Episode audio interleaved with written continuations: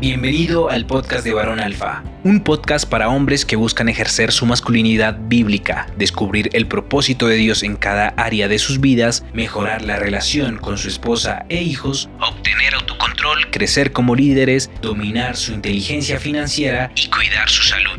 Cada semana tendremos temas y entrevistas con hombres que con sus testimonios reales van a impactar tu vida. Bienvenido, varón. Varones, bienvenidos a un episodio más del podcast de Varón Alfa. Mi nombre es Oscar Vega y el día de hoy tengo un invitado muy especial. Él es autor, conferencista y consejero cristiano especializado en temas de matrimonios para y padres, jóvenes y de liderazgo. Actualmente sirve localmente junto con su esposa Cintia y sus hijas Daniel y Tana como pastor de campus Guadalajara de la Roca Comunidad Cristiana y apoya diferentes ministerios a lo largo de México y Estados Unidos por más de 12 años. Su nombre es Daniel Osuna. ¿Cómo estás, Daniel? Muy bien, Oscar. Muy, muy contento de estar aquí. Muy en serio, es un privilegio. Gracias, gracias, Daniel. Y bueno, eh, tengo que presumir mi libro que me mandó Daniel. Eh, se llama Indispensable y es, bueno, tiene aquí como subtítulo, Todo hijo necesita a su padre. Y bueno, yo creo que el día de hoy tenemos un tema ahora sí que indispensable y es eh, eh, pues referente a este libro que es, pues trata de, este tema de la paternidad y la importancia eh, que tiene este rol sobre, pues, sobre su familia y sobre la sociedad. Así que, Daniel, ¿por qué no comenzamos por que nos platiques un poco de, de ti, de quién es Daniel Osuna, de tu experiencia como pastor, autor, conferencista y consejero cristiano? Oye, es súper interesante cuando le preguntan a uno quién eres, ¿no? Porque lo que uno tiende a, contestar es, es, en qué trabajas, ¿no? Exactamente. Eh, contestas tu, tu, profesión y todo eso, ¿no? Y de hecho estaba escuchando otro podcast de, de hombres y decía que en, ese grupo de hombres tienen prohibido iniciar con la frase ¿a qué te dedicas, ¿no? Porque los hombres realmente tenemos como muy conectada nuestra definición como persona por lo que hacemos, ¿no? Y esto tiene nos lleva un montón de problemas, ¿no? Entonces, más bien yo creo que soy pues un hijo de Dios, ¿no? Primero que nada, es, es, lo que creo que soy y siempre seré, este, por la gracia de Jesús, siempre seré un hijo y eso es lo que me va a identificar y eso es lo que va a determinar el resto de mis decisiones, ¿no? En, todas las demás cosas. De ahí soy un esposo en, orden de prioridad. Eh, soy un eh, esposo de Cintia eh, Acevedo por más de 21 años. Ah, de ahí soy padre de Daniel y Dana, tengo el privilegio de, pastorear sus vidas, ¿no? De, de, encaminarlas en los caminos de Dios y formarlas y, y bueno, y de ahí soy pastor efectivamente de, de, La Roca, Campus ah, Guadalajara y más que por título, yo creo que por llamado, ¿no? O sea, realmente el cuidar las, las ovejas y las almas, ¿no? Y de ahí soy conferencista, escritor, soy ingeniero en cibernética electrónica, soy consultor de tecnologías de información, pero cómo llegué aquí, pues no, creo que era parte de la pregunta, si, si no la este, exageré la respuesta, ¿no? O estiré mucho la respuesta, pero realmente fue un proceso donde yo, yo conecté con Dios a los 13 años a través de un estudio bíblico en, mi casa que abrió mi mamá y me acerqué a la iglesia, empecé a servir en, en teatro en la iglesia, después con el tiempo quedé como encargado del programa de teatro de la iglesia y muchos jóvenes se empezaron a involucrar en el programa de teatro y me di cuenta que eh, mi esposa también ya se estaba involucrando como cuando éramos novios y nos dimos cuenta que Dios nos había dado un llamado para los jóvenes, ¿no? Para mm. pastorearlos y para cuidarlos, ¿no? Y, y, cuando nos fuimos a vivir a otra parte, nos fuimos a vivir a Tijuana y a, congregarnos en San Diego en La Roca, ah, con el tiempo se abre La Roca Tijuana se, ah, y nos mandan a nosotros como pastores de jóvenes. Y fue una experiencia increíble, ¿no? Una de las experiencias más enriquecedoras de nuestra vida, ¿no? Pero algo nos dimos cuenta ahí trabajando con jóvenes, que es que el trabajo estaba incompleto si no trabajábamos con los padres, ¿no? Eh, si no, si no ayudábamos a la familia a crear un ambiente que produzca jóvenes estables, pues muchas veces el trabajo que nosotros hacíamos en, la iglesia se echaba a perder en casa, ¿no? Entonces nos extendimos, extendimos nuestro trabajo, por así decirlo, a, a, a administrar a las familias, administrar matrimonios. Pero una de las cosas que detectamos como un, problema de raíz, digamos, en, las situaciones que viven los adolescentes y los jóvenes, es la, el distanciamiento del padre o el rompimiento de la relación con el padre, ¿no? Entonces, eh, a ver, tú me detienes en cualquier momento. ¿eh? hay como un patrón en ese sentido. O sea, veían un patrón. Sí, totalmente. Y es un patrón bien identificado, o sea, hablando eh, con estadística, ¿no? Este es un patrón donde vemos un impacto directo, por ejemplo, en el consumo de drogas, en el consumo de cigarro, en el consumo de alcohol, en el abandono escolar, en la depresión, en los intentos de suicidio, en la promiscuidad, digamos, a edad temprana. Todos estos factores que como sociedad, el involucramiento con pandillas, con narcotráfico acá en México, ¿no? Este, todos estos patrones que vemos eh, que nos gustaría eliminar como sociedad, en la gran mayoría de los casos vienen de un hogar donde un padre no está involucrado, no está presente o está completamente ausente, ¿no? Y bueno, eso me lleva a la primera pregunta que tenía preparada, que es, creo que ya la has contestado un poco, pero la pregunta es, ¿sigue siendo el rol de padre una figura indispensable en la sociedad. Es decir, ahora con, con todo este movimiento de feminización, digamos, de la sociedad y, que sin duda tiene sus algunas cosas que pueden ser rescatables, pero en general ha sido este, inclusive una feminización, feminización del hombre y, igualdad de roles. Yo lo he mencionado en episodios anteriores, luego yo creo que la Biblia nos, nos llama a, tener una igualdad de importancia, pero nuestros roles sin duda son distintos, ¿no? Entonces, ¿tú sientes que, que ese rol de padre sigue siendo igual de indispensable?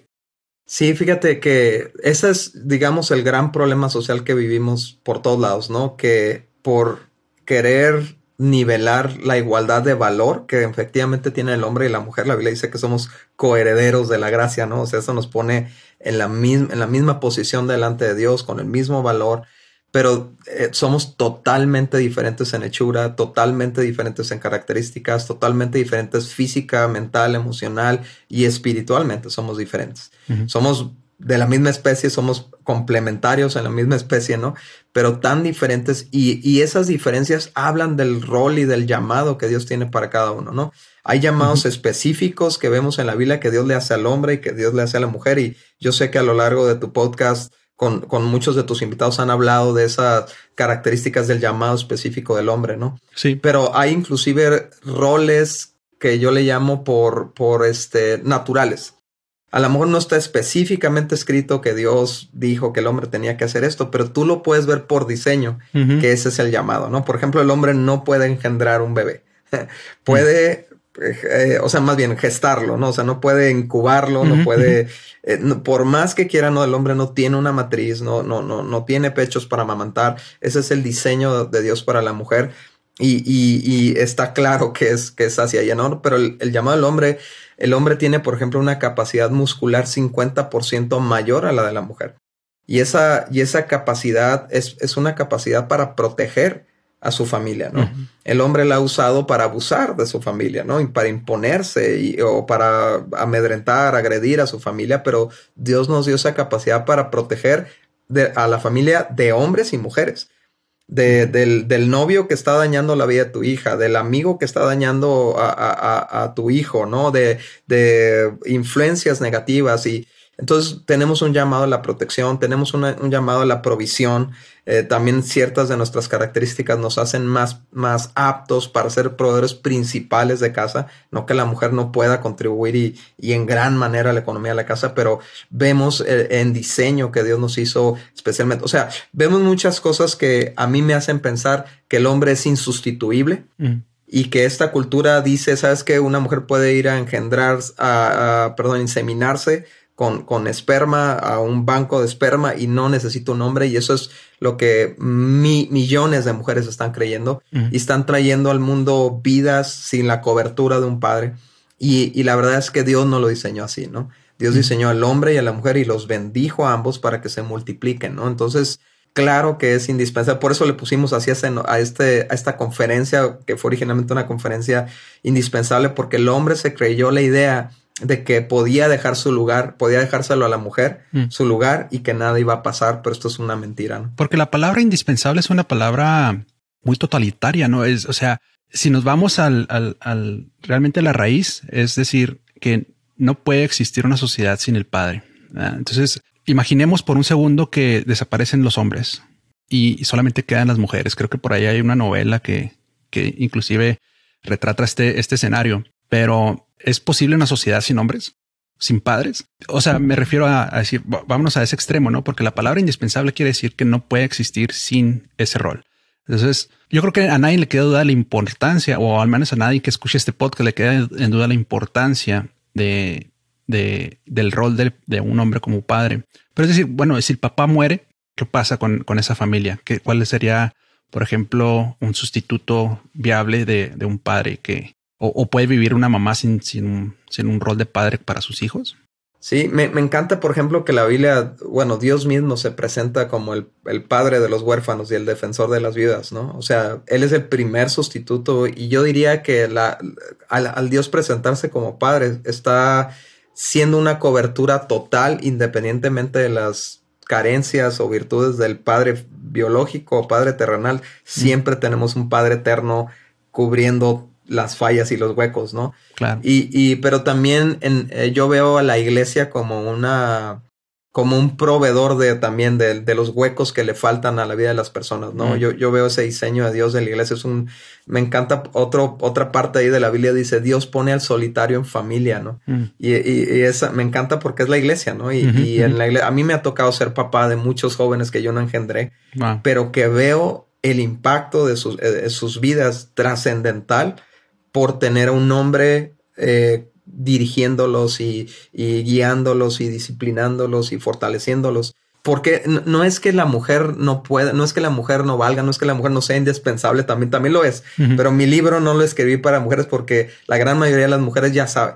Uh -huh, Aunque ahorita también se está presentando el fenómeno del abandono de la mujer del hogar y eso es todo otro rollo, todo otro tema, sí, ¿no? Claro. Pero yo me dirijo a los hombres porque los hombres se creyeron que podían tomar un rol pasivo en casa, mm. uh, eh, en el mejor de los casos ser un proveedor nada más económicamente y que la mujer se encargue de la crianza, de la dirección y todo eso. Y eso es una mentira que tiene repercusiones durísimas en la vida de los jóvenes y jovencitas. ¿Sabes cómo yo me di cuenta que, que había un serio problema con los padres? En, en, mi iglesia hacemos encuentros, ¿no? Uh -huh. y, y, hacíamos un encuentro para jóvenes cada tres meses donde todos los jóvenes que iban llegando, pues los llevábamos a encuentro. Y hay una dinámica del perdón donde, donde personas se ponen un, un, letrerito aquí en el pecho con el nombre de la persona que te pudo haber lastimado, como para que te identificaras y resolvieras tu, tu rencor contra esa persona, ¿no? Entonces le ayudábamos a orar. Y a mí, por mi edad y por ser hombre y todo, siempre me tocaba ser el padre. Mm. Y la cola del padre siempre fue la más larga. Siempre, hasta mm. la fecha, ¿no? Seguimos siendo el encuentro en hombres, mujeres, hombres de 50, 70, 80 años, adolescentes. O sea, todos, ¿se ponen el nombre de su todos. papá? No, o sea, nada más ponemos aquí papá. Ah, papá, ya. ¿No? Entonces, si tú necesitabas perdonar a tu papá, pues tú este, identificabas al que tenía la etiqueta papá y te formabas ahí okay, y te acercabas. Okay. Y lo que yo hacía es ayudarles a perdonar a su papá, nada más, ¿no? Y esa era la, o sea, era la donde un, se hacía la fila más larga. Pero tres veces más larga que la mamá. Wow. ¿no? Este, o sea, de hecho, lo que tuvimos que empezar a hacer es a poner tres personas ahí, apoyar a perdonar al padre, ¿no? Entonces, y, y, lo que me contaban los jóvenes me desgarraba, ¿no? Me acuerdo una, una niña de 14 años que se llamaba Dana, como mi bebé en ese entonces, Dana, y me empieza a decir, es que mi papá está en casa, pero como si yo no existiera. O sea, nunca me pone atención, no, no saben qué ando, no sabe qué rollo, y llorando y llorando. O sea, entonces tú te das cuenta, ¿no? Un, un hombre no puede ser un, un, una couch, couch, potato, dicen en uh -huh, inglés, ¿no? Una uh -huh. papa de sillón, ¿no? O sea, una persona aplastada ahí viendo la tele y todo, y cuando los hijos le dicen, es que te necesito, y los papás dicen, pero pues, ¿qué, qué más quieres que hagas por ti? Ya te compré tu iPhone, sí, sí, sí. ya tienes esto, ya tienes trabajo. otro, ¿no? Déjame en paz. Ajá, déjame, déjame en paz, ya hice mi parte, ¿no? Pero lo que, lo que tenemos que entender como hombres es que nuestra parte en casa empieza cuando llegamos del trabajo. Wow. ¿Se me explica? De hecho, sí, pues desde antes de salir ya, ya empezó nuestra labor y cuando tú ayudas a tus hijos a cambiarse y cuando tú ayudas a preparar el desayuno y estás interactuando con tu familia, ya estás haciendo tu trabajo, ¿no? Sí. Pero cuando llegas de casa, eh, a, a, mí, digo, el, el, ejemplo más grande de hombre que existe es Jesucristo, ¿no? Y, y, y él es el varón perfecto, dice la Biblia, ¿no? Ahora, uh -huh. ahora que tu podcast se llama varón alfa, él es el varón alfa por excelencia, ¿no? Claro. Y lo que vemos es que él dio hasta su última gota de sangre. Uh -huh. Y ese es mi ejemplo, ¿no? O sea, yo, yo considero la sangre como tu energía vital, ¿no? Claro. Entonces, pues nosotros nos la partimos en el trabajo y sé que mucha de tu audiencia tal vez, ¿no? Siendo mexicoamericanos, trabajan en la construcción o trabajan en trabajos rudos y, y físicamente desgastantes, pero lo que nos enseñó Jesús es, mientras quede sangre, entrégala por tu familia, ¿no? Entrégala por los que amas, ¿no? Entonces, bueno, sí, no, sé si me, me, desvié mucho de la pregunta. No, no, no, está súper interesante escuchar de alguien que ha recibido retroalimentación de sus hijos, o sea, no de tus hijos eh, biológicos, sino de tus hijos eh, por medio del pastorado, pues ese sentimiento que, que tienen hacia padres ausentes, ¿no? Es increíble. Y luego se vuelve un círculo vicioso, ¿no? Porque ellos también, en el mejor de los casos, personas que conocen a Jesucristo tal vez pueden romper esas cadenas, esas ah, tendencias, pero personas que no están cerca de la iglesia, que no están cerca de, Jesús, probablemente vuelvan a caer en ese círculo y, se vuelven a convertir en sus padres varones y, vuelven a caer en los mismos, ¿no? Porque piensan que eso es lo normal, piensan que, es, que ese es el rol de papá, es proveer en el mejor de los casos y no necesariamente estar presente, no estar, no involucrarse en otras áreas. Ahora, tú que has estado como pastor de jóvenes y has visto esto, ¿cuáles, cuáles crees que son las, las mayores consecuencias de una paternidad no involucrada? Digamos, de las más notables, ¿no? Y por eso fue impresionante este, esta analogía del, pasaje este de Salmo 127.4, ¿no? Que habla del arquero, ¿no? Mm. El arque o, o, que los hijos son como flechas en las manos del arquero, ¿no? Sí. Entonces, Digo, normalmente nos orientamos a, las flechas, ¿no? Como los hijos como flechas, pero a ver qué onda con el arquero, ¿no? O sea, qué tan importante es un arquero para una flecha. Nos da la respuesta de qué tan importante es un padre para, para un hijo, ¿no? ¿Nos puedes eh, dar el contexto del, salmo para quienes no lo recuerden? Dice, dice el Salmo 127.4, ¿no? Dice, los hijos son como flechas en manos del arquero, o en otra traducción dice el guerrero. Y lo dice, qué feliz el hombre que se llena de ellas, ¿no? O sea, mm. está hablando que llena su aljaba de ellas, ¿no? O sea, está hablando de, del hombre específicamente, ¿no? Mm. Y entonces, basándonos en este principio, yo, yo me puse a estudiar, bueno, ¿cuál es el impacto de un arco o de un arquero para, para la flecha, ¿no? Entonces, encuentro, por ejemplo, que número uno le va a dar dirección, mm. que, que el, el, arco apunta a la flecha, ¿no? Y yo me doy cuenta que, que los jóvenes que no tienen papá no tienen dirección son como gallinas sin cabeza, pues, ¿no? De hecho, hay un dicho que me impactó mucho que dice, un hijo sin padre es como un explorador sin brújula, ¿no? Y, así los veo, ¿no? O sea, el, el, sobre todo el hijo varón que, que no tiene papá y, y, tiene ese espíritu de aventura y de conquista, pero que no tiene dirección, termina perdiéndose, termina cayendo donde no debe caer, termina explorando donde no debió de explorar, metiéndose donde no debió haberse metido porque no tiene ese otro hombre a ese modelo de hombre que le diga por aquí sí, por aquí no, ¿no? Otra cosa que hace el arquero es que da un impulso y es súper interesante cómo funciona en el arco el impulso, ¿no?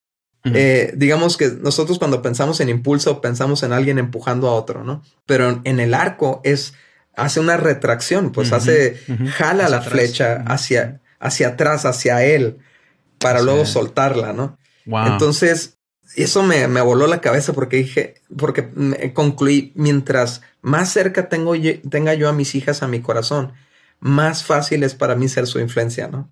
Entonces, impulsarlas, eh, e impulsar a nuestros hijos es entender que nuestros hijos no están diseñados para quedarse en casa, están, deben de estar diseñados para salir allá afuera y cumplir su propósito, ¿no? Para formar sus propias familias, para ser ciudadanos de bien, para eh, ser hijos de Dios que sean luz en medio de las tinieblas, etcétera, etcétera.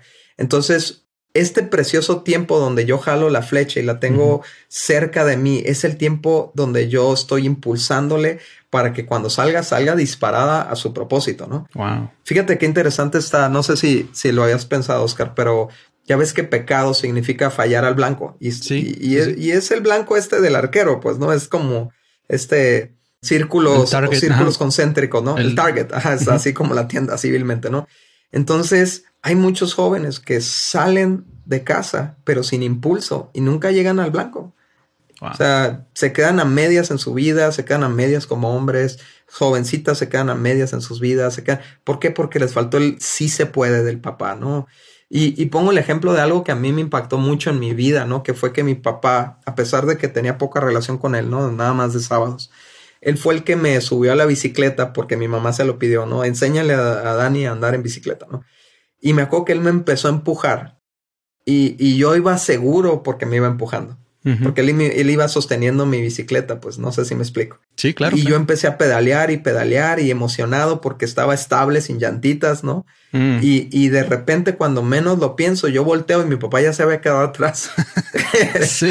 Ay, es que esto me da, me da mucho sentimiento, ¿no? Pero, pero es que yo ya estaba seguro, pues, ya estaba andando. Pero fue un encaminar de mi papá que me sostuvo mientras yo agarraba firmeza, mientras yo agarraba seguridad en mí mismo, mientras yo aprendía a controlar el volante, ¿no? Él, me estuvo sosteniendo, pero llegó el momento en que me soltó y ni cuenta me di y yo ya andaba en bicicleta por mi cuenta, mm. ¿no? Entonces, esta es una, creo, una analogía de cómo deben de ser las cosas, ¿no? Nosotros como padres, impulsar, no retener a nuestros hijos, sino, sino prepararlos, em, eh, empujarlos, dotarlos de recursos y de capacidades para que salgan allá afuera seguros de quiénes son. Yo creo que la analogía habla de una importancia de los del, timing, ¿no? De los tiempos, eh, no soltarlo antes tampoco, ¿no? O sea, porque a lo mejor si tu papá, en esta analogía del arco, si tú sueltas la flecha antes de tensarla lo suficiente, pues no va a llegar, como decías. Totalmente. Y a lo mejor si, lo detienes demasiado, mucho, puedes quebrar el arco. Te cansas. Sí. Ajá, o te cansas o quiebras el arco, qué sé yo, ¿no? Pero fíjate, eh, yo, yo veo un problema, un problema bien opuesto en la cultura mexicana y en la cultura americana. En la cultura mexicana retienen a los hijos más del tiempo necesario, ¿no? Ahí, están a los 27, 28 años en la casa de los papás, bien a gusto, no tienen responsabilidad, no tienen gastos, no tienen nada, pues lo que ganan se lo gastan en cerveza, se lo gastan en fiesta, no, no saben ser adultos responsables, ¿no? Y en el lado de la cultura americana, a los 18 les dan una patada, ¿no? Vete a estudiar a, donde quieras y están completamente inmaduros para enfrentar el mundo. Entonces, como resultado, se pegan unas. Ahí es donde la mayoría de los jóvenes cristianos se alejan de Dios. Ahí es donde la mayoría de los jóvenes caen en, fornicación, donde caen en drogas, donde caen. ¿Por qué? Porque fueron soltados antes de tiempo, no estaban formados para eso, ¿no? Y eso es otra, otra de las funciones del arquero tradicional, ¿no? Que forma sus flechas, ¿no? Nosotros aquí las podemos comprar en Target o en Walmart, pero, pero en la antigüedad el arquero fabricaba su flecha, ¿no? Con, con cuidado, ¿no? Entonces, es algo, es un trabajo que nosotros tenemos que tomarnos, el, formar con, con, nuestro amor, con nuestras palabras, con nuestras manos a nuestros hijos. ¿Cómo saber, cómo saber cuándo es el tiempo correcto de soltar la flecha? O sea, en esta analogía, ¿hay alguna eh, guía o, en un afán de, ayudar a algún padre que nos esté escuchando? Es que dice, ok, entiendo la analogía, pero ¿cómo sé cuando mi, mi flecha está lista para, para ser lanzada?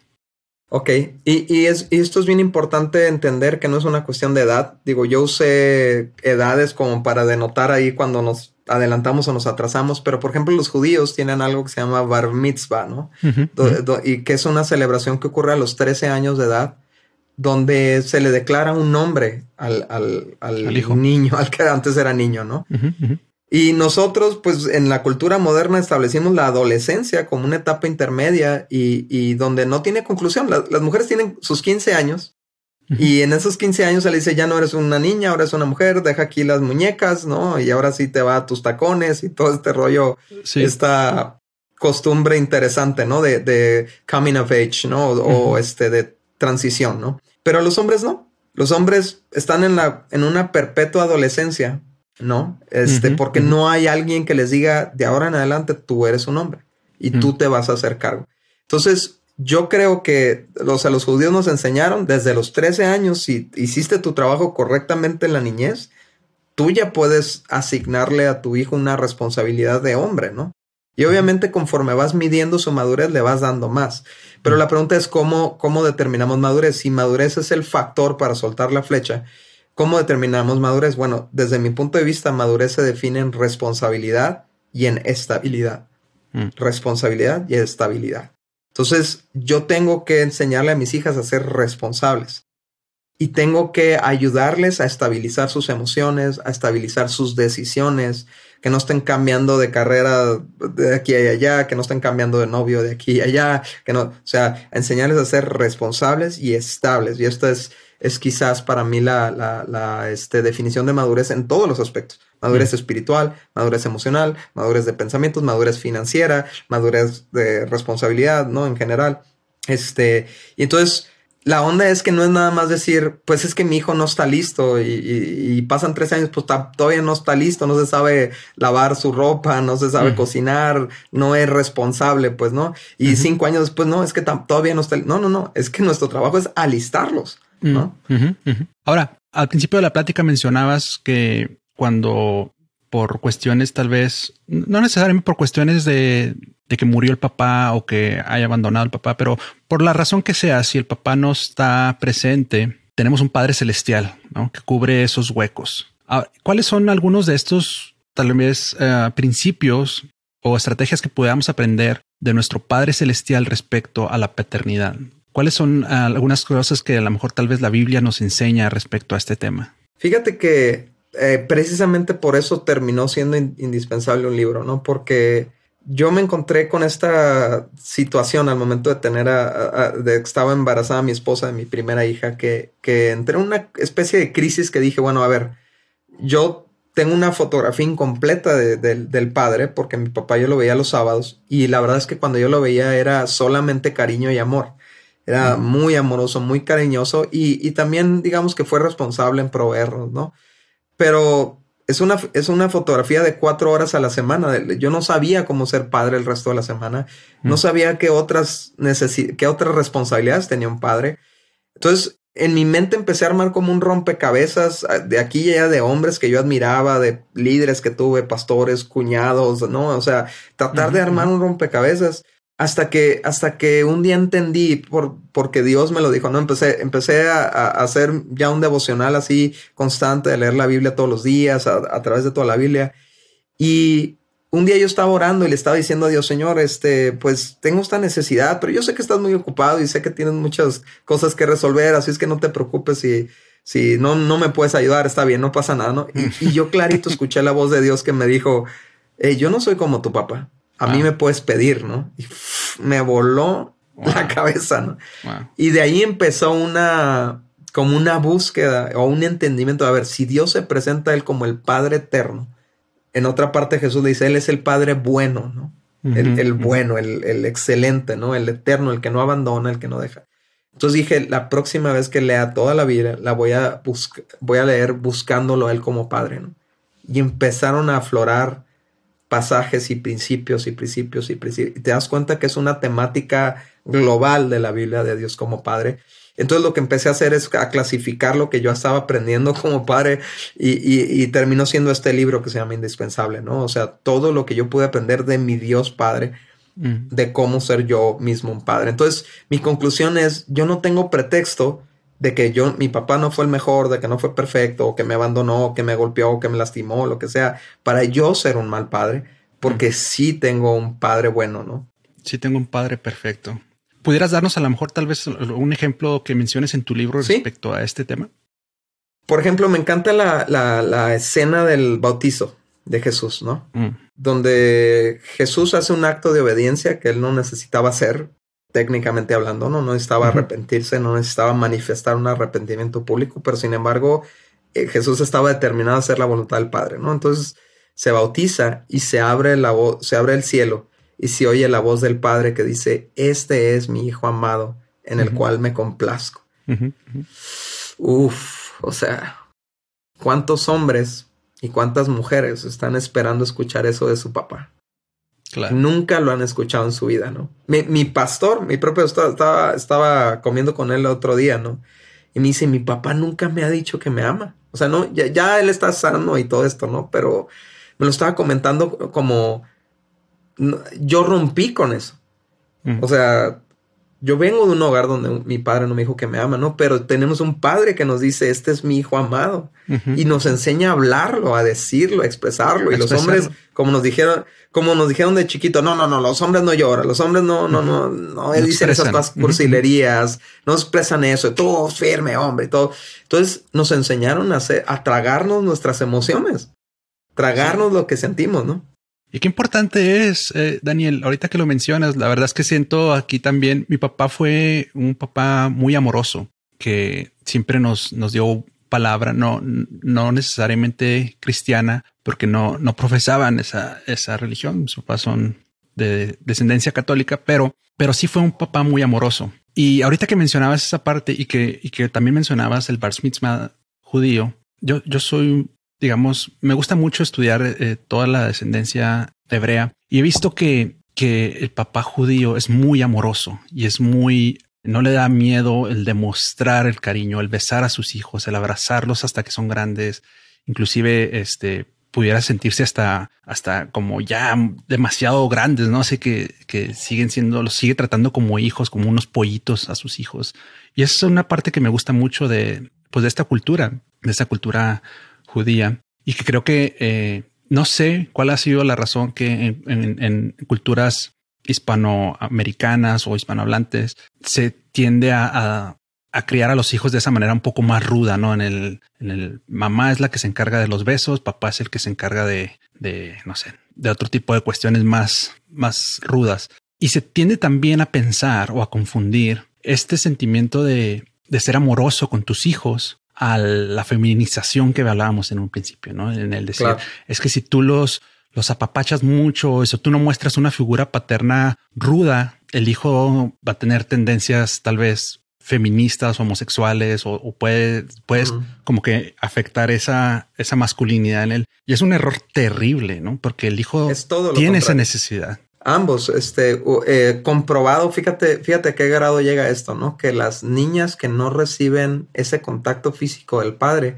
tienden a desarrollar su menstruación antes que las niñas que sí lo reciben. Wow. Esto es un mensaje, fíjate qué, qué triste y qué doloroso, pero el mismo cuerpo en su necesidad de, esa, de ese amor físico de un hombre, lo que hace es básicamente es como si el cuerpo estuviera diciendo, si no lo vas a recibir del padre, te voy a convertir en mujer para que lo recibas de una esposa. ¿no?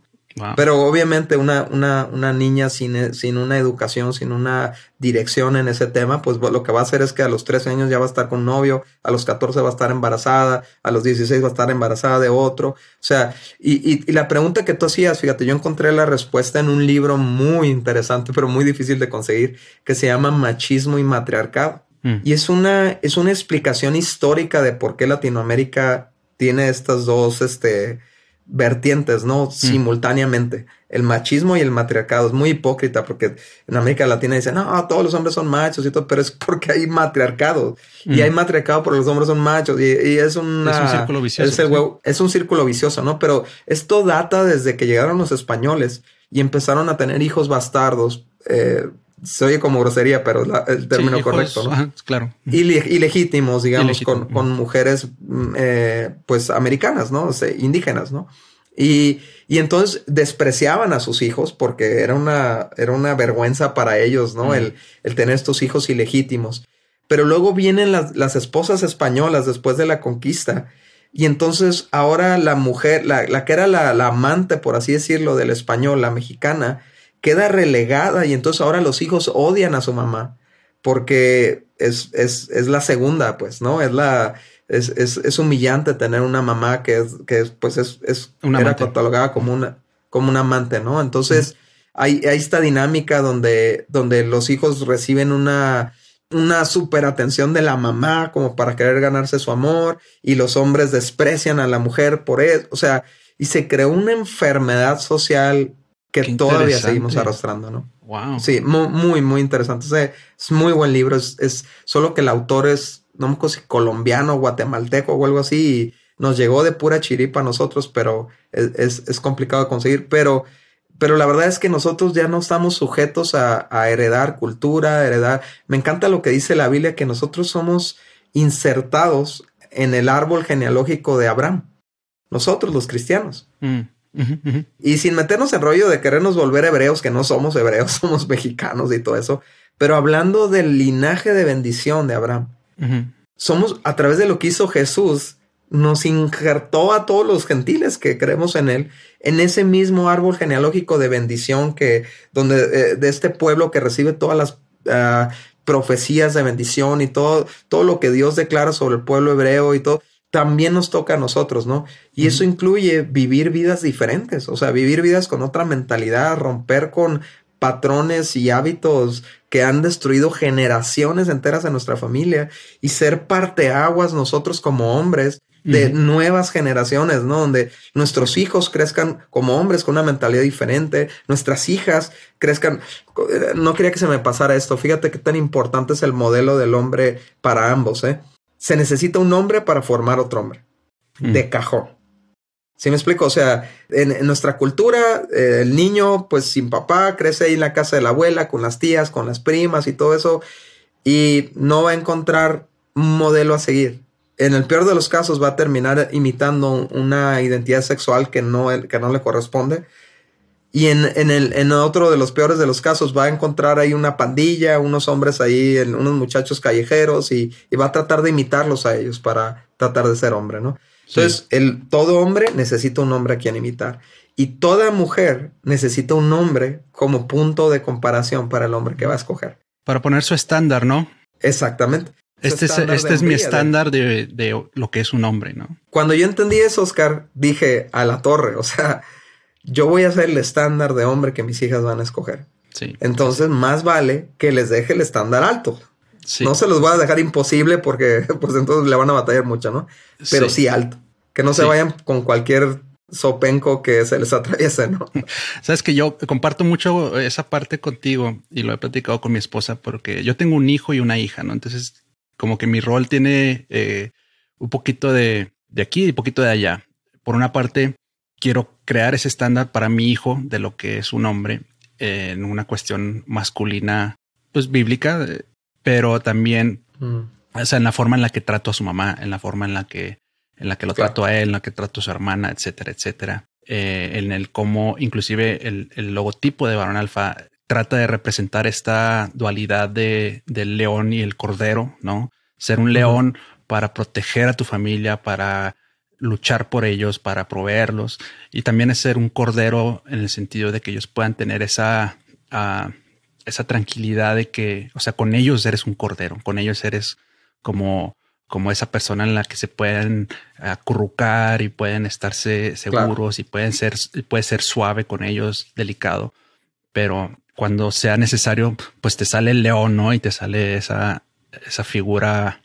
Y fíjate, es, es importantísimo esto que estás diciendo, Oscar. Ya, ya conocía yo el, la historia de tu logo y se me hizo fabuloso, ¿no? Esta dualidad que tenemos que tener como hombres, pero es precisamente la parte del león que, que, que esta cultura quiere eliminar, ¿no? Mm. que quiere feminizar, ¿no? Y, que quedemos solamente como un cordero, ¿no? Y que sí seamos sacrificados y seamos amorosos, pero que no seamos líderes, que no, mm. que no dirijamos nuestra casa, que no, que no pongamos un alto, que no pongamos este, límites y, y, y dirijamos a nuestros hijos. Y hay una, algo, algo más que podemos aprender de Dios como padre, es que Dios maneja un balance perfecto, porque es un mm. padre perfecto, entre disciplina y amor.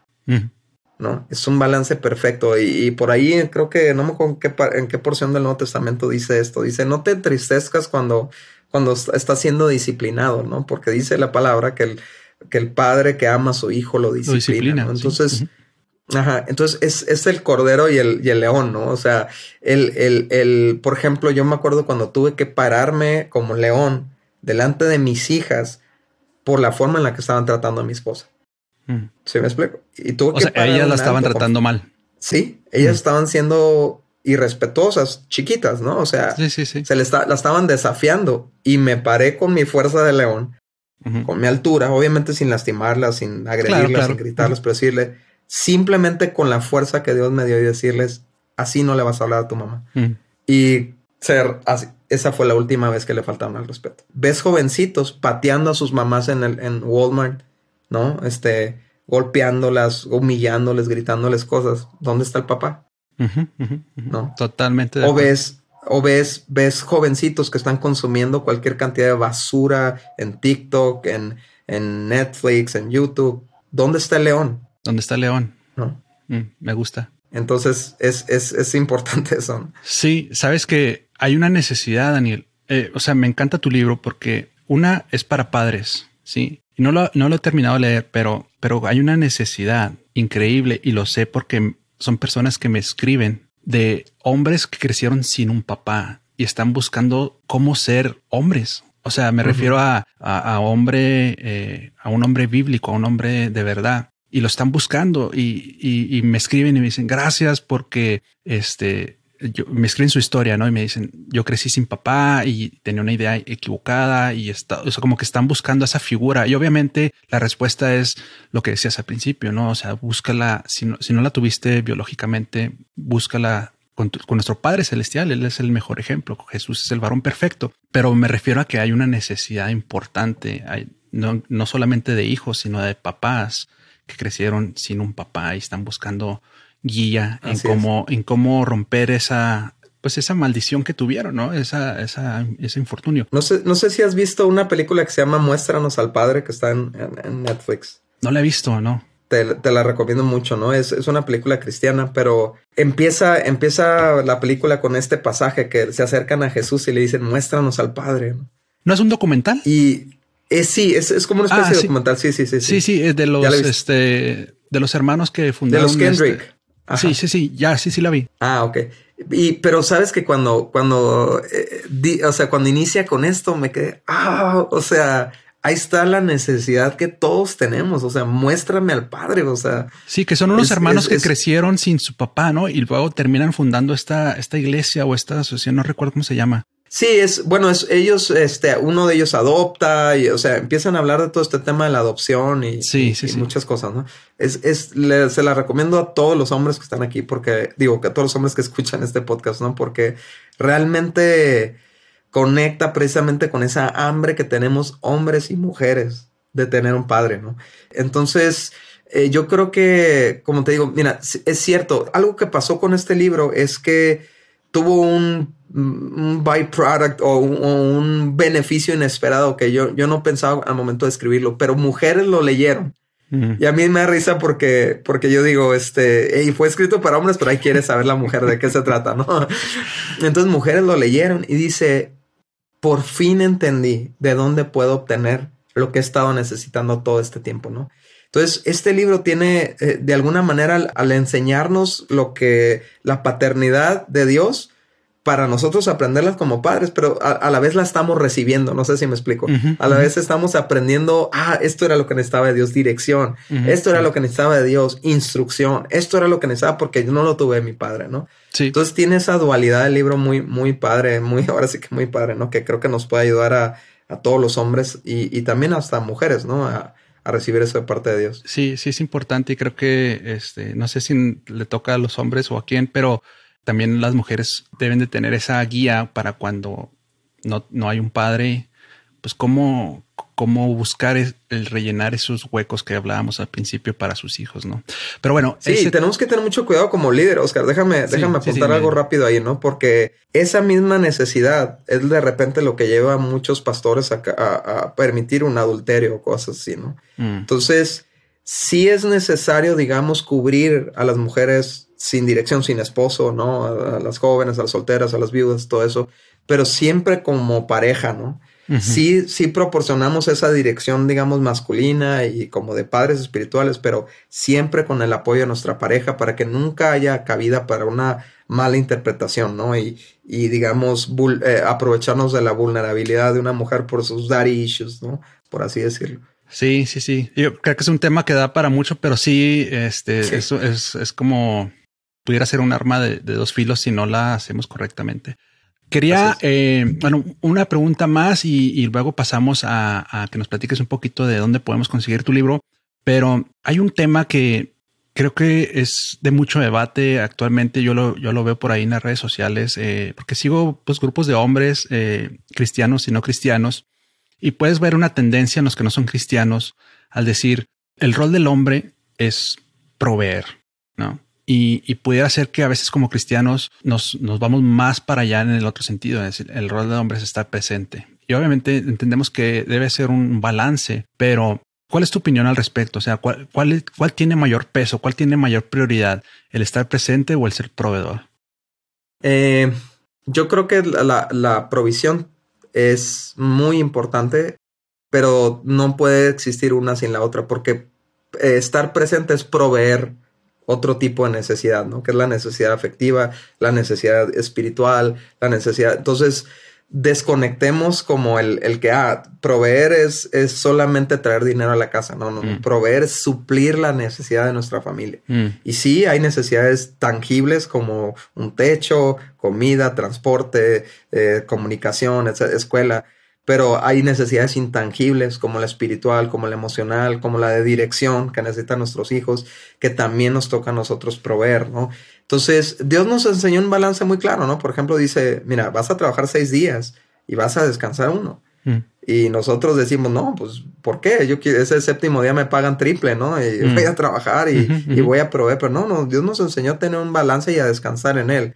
Entonces, tiene que ver, y, y recientemente, fíjate, he meditado mucho en esto porque trabajando en el prematrimonial, creo que como familia necesitamos determinar a qué estilo de vida le vamos a apuntar que sea sustentable como familia.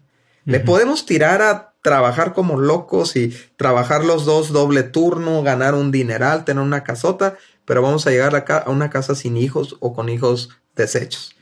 O podemos encontrar un sweet spot, ¿no? Un punto de balanza donde decimos, ajá, donde están cubiertas las necesidades, estamos bien, pero no le faltamos a nuestros hijos, ¿no? Entonces yo creo que eso es lo que cada persona tiene que determinar eh, hay muchas variantes con el tema del trabajo. Eh, hay, hay, gente que trabaja, que se va de viaje dos, tres semanas y regresa. Lo que necesitamos hacer ahí en ese caso es compensar lo más que podamos, o sea, estar tratando de balancearnos y calibrarnos constantemente. Y, y la verdad es que los hijos son como, como los foquitos del auto, ¿no? Que, que se prende el, check engine amarillo y, empieza, empieza a, a, manifestar problemas y rebeldía y cosas cuando no le estamos poniendo atención. Entonces, en vez de mm. ignorar el check engine como hacemos muchos hombres que le ponemos un tape negro ahí, ¿no? Para que no se vea y ya tranquilo, ¿no? O estábamos oyendo el ruido en el carro y le subimos al radio y mira, ya se dejó de escuchar. No pasa nada. Escucha escucha el ambiente, escucha, escucha el, estado de ánimo de tu esposa, escucha a lo mejor la frustración y el cansancio de ella, escucha eh, la condición de tus hijos y balancea ya los ajustes. Y algo que yo me di cuenta cuando llegó mi momento de balancear es que si tú te pones firme en tu trabajo, tu trabajo te va a respetar. Si mm. tú no te pones firme en tu trabajo, te va a tomar todo de ti. Pero ¿Sabes quién no va a estar ahí al momento de, tu, de tus últimas horas en el hospital? tu jefe. Tu trabajo, claro. Tu trabajo, tus responsabilidades, tu hoja de Excel, tu, tu este, taladro, lo que sea. ¿Quién va a estar ahí es las personas a las que tú les invertiste tiempo, ¿no? Por ahí pusimos una vez un post que decía, en tu trabajo eres reemplazable, pero en tu casa no eres, o sea, no eres reemplazable. Totalmente. Totalmente. Y, yo creo muy firmemente en el, en el, en el 6 a 8 horas diarias, de lunes a viernes, ¿no? Eh, creo que deben ser suficientes. Yo sé que mucha gente trabaja para una compañía y en, en, Estados Unidos son 40 horas a la semana, en México son 48 y están queriendo reducirlas a 40, pero las demás, vaciémonos en nuestra familia, ¿no? Y si tienes la oportunidad de tener un negocio, trabaja 6 horas bien trabajadas, deja todo bien acomodado y después dedícale a tu familia, ¿no? Sí, sí, sí. Muy bien, Daniel, pues muchísimas gracias. Ahora, nada más, antes de terminar, platícanos. Eh, sé que tienes otros libros y sé que tienes un podcast con tu esposa, el cual he estado escuchando y me ha gustado bastante. ¿Por qué no nos platicas un poco de eso y dónde podemos encontrarte en Internet? Generamos un proyecto que se llama Vivo Alternativo vivo alternativo, que si buscas vivoalternativo.com, ahí están nuestros libros, ahí están los podcasts, ahí está todo, que, tratamos de englobar, digamos, todo este proyecto hacia la familia, ¿no? Y empieza en Guía de Noviazgo Alternativo, que es un, es un material para, para personas, para jóvenes que quieren iniciar un noviazgo, pero no tener los mismos resultados que todo el mundo, quieren tener mejores resultados, pero eso se llama Guía de Noviazgo Alternativo. Y tiene su propio podcast también. Eh, está el libro de Indivisibles, que es el libro de, matrimonios, y ah, surgió como en una lucha que teníamos como matrimonio, nosotros que nos estábamos dividiendo y hasta que identificamos lo que estaba estorbando en medio y lo eliminamos, mm. dijimos, wow, hay muchas cosas que quieren dividirnos como matrimonio, ¿no? Y hicimos como un catálogo de enemigos del matrimonio y cómo, cómo eliminarlos. Y también tiene su podcast, lo puedes buscar así, eh, Indivisibles, y también en vivo alternativo lo encuentras. Y es indispensable es nuestro tercer libro, eh, orientado específicamente para el hombre, pero que lo pueden leer cualquiera, ¿no? Sí. Y estamos trabajando en el cuarto libro, que es el, el prematrimonial. De hecho, ya lo terminamos, ya está, ya nada más estamos en cuestiones de diseño y cositas así, ¿no? Ya, mm. ya se está a punto de lanzar también ah. a través de, de Vivo Alternativo, ¿no?